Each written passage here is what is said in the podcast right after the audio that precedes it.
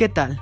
Mi nombre es Edwin Sachaí Pérez Hernández, estudiante de la licenciatura en Contaduría en la Universidad Autónoma del Estado de Hidalgo, y el día de hoy hablaremos de un tema muy interesante, las razones financieras.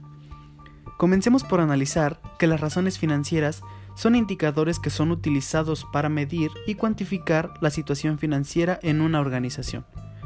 Existen cuatro grupos de razones financieras, las cuales analizaremos el día de hoy. El primer grupo son las razones de liquidez, que se refieren a la capacidad de pago de una empresa para cubrir sus deudas a corto plazo.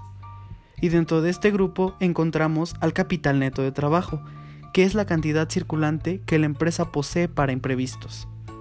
También encontramos al índice de solvencia, quien se encarga de determinar la capacidad de la empresa para cubrir sus compromisos cercanos.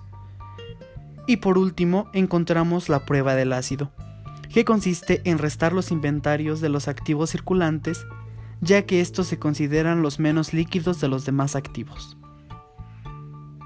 Como segundo grupo de las razones, encontramos a las razones de actividad, que determinan la efectividad con la que la empresa administra sus activos para generar ingresos.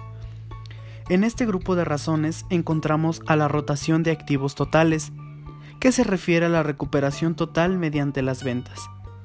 También encontramos a la rotación de inventarios que representa la cantidad de veces que se reemplaza el inventario por uno nuevo y permite conocer también la rotación de inventarios como de los activos. Además, también encontramos a la rotación de cuentas por cobrar, que refiere al número de veces de recuperación de las cuentas por cobrar mediante las ventas a crédito. Y finalmente, la rotación de cuentas por pagar que es el número de veces que se tarda en liquidar los créditos concedidos anuales. Ahora bien, en el tercer grupo de razones encontramos a las razones de endeudamiento, las cuales miden la efectividad en el uso de los recursos que generan intereses y calculan la aptitud de la empresa para endeudarse sensatamente y conocer su nivel de endeudamiento. En este grupo de razones encontramos en primer lugar a la razón o índice de endeudamiento, que se refiere a la porción de inversiones que pertenecen a los acreedores. De igual forma, encontramos a la razón de pasivo a largo plazo entre capital, que es el índice que se centra en las deudas a largo plazo y estima el grado de apalancamiento financiero. La tercera de las razones dentro de este grupo es la razón pasivo a largo plazo entre activos totales, que muestra el grado de inversión total en activos que ha sido financiada por deudas a largo plazo y ocasiona costos fijos. Posteriormente está la razón de cobertura de intereses, que calcula la posibilidad que tiene la empresa para liquidar sus pagos anuales y de intereses procedentes de las deudas a largo plazo, y determina si la empresa puede resistir un mayor endeudamiento. Y finalmente encontramos la razón de cobertura de pago fijo, que mide hasta dónde la empresa es capaz de satisfacer sus cargos fijos como intereses, pagos de capital o dividendos preferentes.